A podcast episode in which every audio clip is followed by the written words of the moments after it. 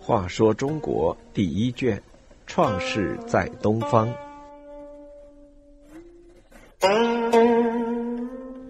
九十五，伊尹放太甲。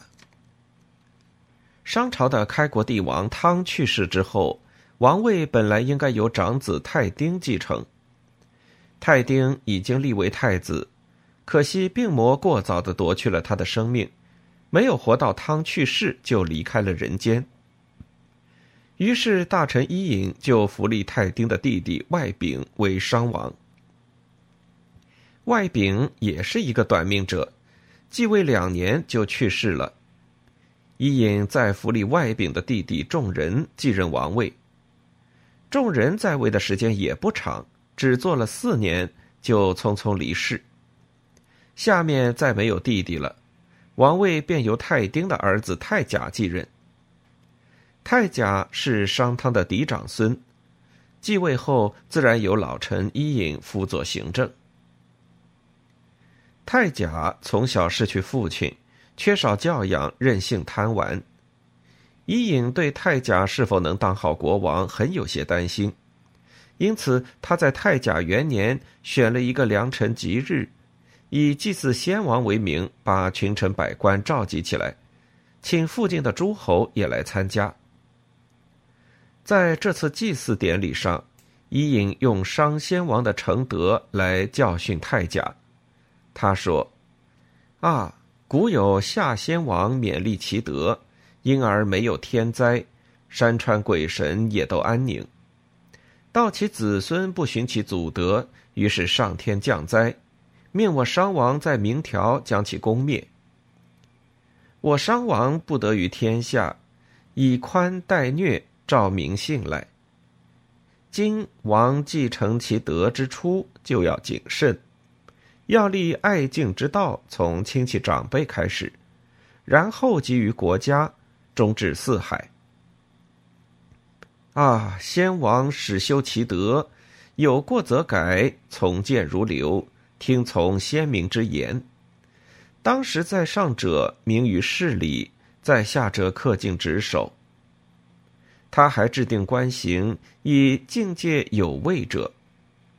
他说：“敢于经常在宫中歌舞作乐，是腐败之风；敢有沉湎女色，整日游猎，是淫荡之风；敢有远离忠直，亲近佞愚，这是逆乱之风。上述三风，卿士有一于身，家必丧；君主有一于身，国必亡。唉，今王当怀念祖德，修治其身。”上帝明察，君作善则降百祥，作不善则降百殃。今王修德，万邦欢庆；不修其德，则将坠世宗庙。伊尹的这次讲话后来题为《伊训》，收入了《赏书》。这次讲话之后，伊尹又作《四命》一文，陈述天命无常，要太甲修德，解其坠亡。不久，再作《卒后》一文，陈述亡古君主兴旺，要太甲以史为鉴，避免重蹈亡国的覆辙。伊尹在太甲继位之后，一再发表讲话、撰写文章，其苦口婆心，令人感动。然而，自小任性放纵的太甲，对伊尹的讲话、文章、训导、劝诫，只当耳边风，根本听不进去。而且还认为伊尹多管闲事，想要篡夺他的王位。在太甲继位后的第三年，由于暴虐无道、残杀无辜，不遵守商汤制定的法令，伊尹以保衡大臣的权力，把太甲流放到了同宫。同宫在商都的郊外，即今河南偃师西南，那里有商汤的离宫，商汤死后也葬在那里。伊尹把太甲流放到那里，是要太甲反省自己的行为，回顾祖父汤建立功业的辛劳，学习祖父谦虚谨慎、关心民众、严于律己、宽大为怀的品德，改邪归正，重新做人。在这三年里，伊尹就代理国王行政。过了三年，太甲在同宫悔过自责，认识到自己过去的错误，感谢保恒伊尹像祖父一样的关心他，给他一个悔过自新的机会。伊尹见太甲确实有悔改的表现，就迎他回到了朝廷。那天，伊尹穿戴整齐。手书一条字符，上面写道：“人民没有君主，不能互相救助而生存；君主没有人民，不能开辟四方。上天保佑商朝，使君王能修其德，实万世无穷之福。”太甲看了字符，拜手行礼说：“我小子不明于德，自知不善，我放纵情欲，毁败礼仪法度。”以招罪于己身，天作孽犹可避，自作孽不可逃。我既违背师宝的训导，不能修德在继位初年，现在依靠师宝的匡救之德，只求其中能够圆满。伊尹听了，勉励道：“修其身，实有信德，合于群臣，就是明君。先王爱护穷困之民，使皆得其所。”民心无不欣喜。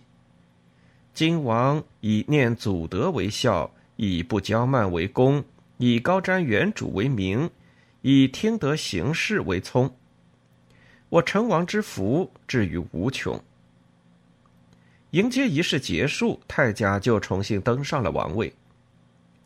同工三年，太甲仿佛换了个人，他早起晚睡，接待诸侯朝聘，视察百姓疾苦。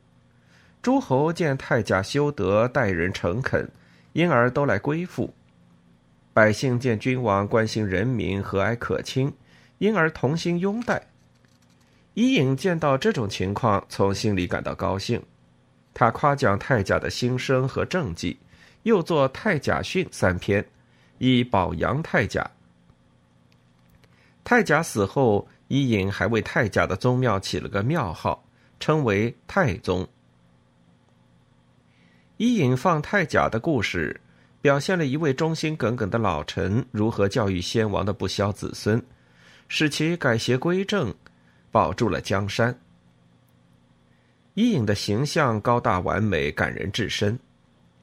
但史书中还有一种说法，称伊尹为篡夺政权、自立为王而流放太甲，后来太甲从同宫逃出，杀掉了伊尹，才重新登上王位。